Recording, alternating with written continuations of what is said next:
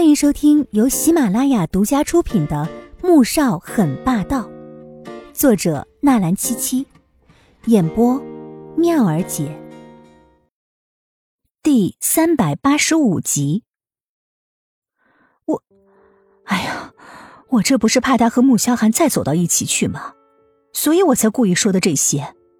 宋月莹也是后悔不迭的，要知道女儿会因为这些话就离家出走。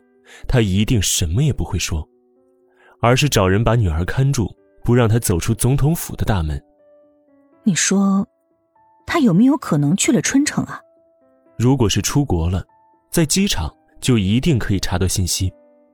可是现在机场那边没有一点消息，那很有可能是人还在国内，而女儿离家出走，让他不禁想到了春城的穆家和穆萧寒。哎，你别急了。我会让人去查的。小五这么大个人了，当初自己一个人在米兰生活三年，不也没事吗？黄天觉自然想到春城那边，但是又有些疑惑。如果妹妹想起了之前的事情，应该不会如此平静。可如果没想起来，又怎会无缘无故的跑到春城呢？但无论如何，他都要派人去查上一查。黄天雪站在一边，一声不吭。纠结着要不要把自己知道的事情告诉家人，可是又怕自己说出来，到时穆萧寒会把他和哥哥的事情也捅出来。他害怕，同时私心里竟然希望姐姐可以和穆萧寒重新在一起。最后，决定咬着牙什么也不说。但是他想去找一找几年不见的好朋友穆恩恩。国都这边黄家为了找到黄天武而操碎了心。黄天武却纠结的要命，他明知道自己该和穆萧寒保持一定的距离，可是又不受控制的想和他相处，甚至会暗示自己这些都是他主动的，所以并不能怪自己不矜持。吃饭的时候，他以为穆萧寒会将玉佩还回来，结果男人却是只字不提，他气恼极了，却并没有再追问，也许是下意识里。希望他可以继续用玉佩来要挟他，做一些道德上不允许的事情，但内心却有期盼的事情吧。左宝丽来到春城，几乎是和黄天武一天到达的，只不过他坐的是飞机，而黄天武坐的是火车。他直接到了穆家，却被挡在墓园的岗亭。看着那些端着枪的士兵，左宝丽顿时兴奋起来。都说穆家富贵，他是见识过了。但是像这样的气派，比起他们副总统府，也是有过之而无不及的。如果她嫁给穆萧寒，倒是一点没有辱没她的身份，心里也就更打定主意要把穆萧寒牢牢握在手中了。想到这里，他抬脚便要进去，却被士兵挡住，不准入内。左宝丽瞪大眼睛，指着士兵的鼻子骂道。哼，睁大你的狗眼，看看清楚我是谁！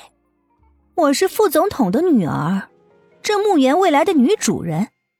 你敢挡着我？你想死吗你？穆子饶开车去医院，正好看到了这一幕，露出了一丝冷笑。墓园未来的女主人，这话也亏他敢说出来，就算是他老妈也不敢如此狂妄的开口。不过。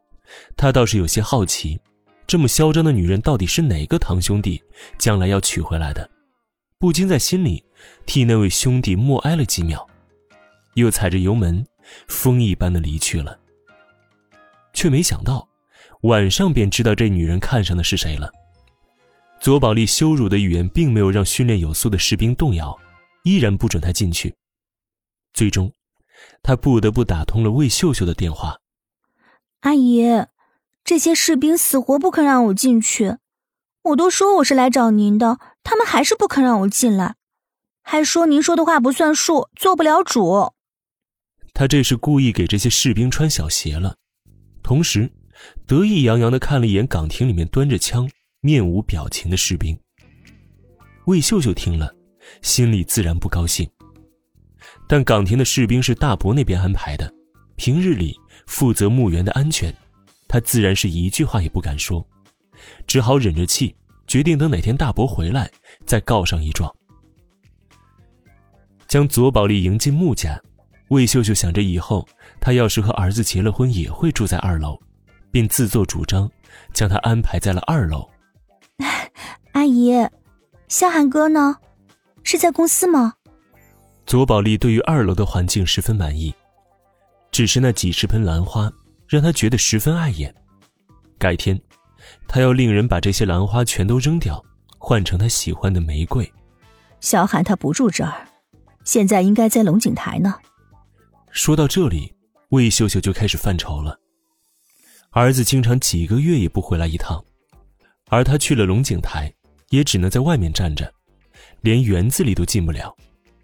有一次，他找了一个认识的朋友，坐着他的车子混了进去，结果却被龙井台的那些佣人当成小偷给控制起来了。他甚至连儿子住的二楼没看到一眼，就被带去了保安室。后来儿子回来时，也是二话不说，便让人将他送回了墓园。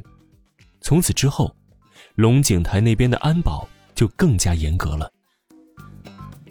本集播讲完毕，感谢您的收听，记得点赞订阅哦。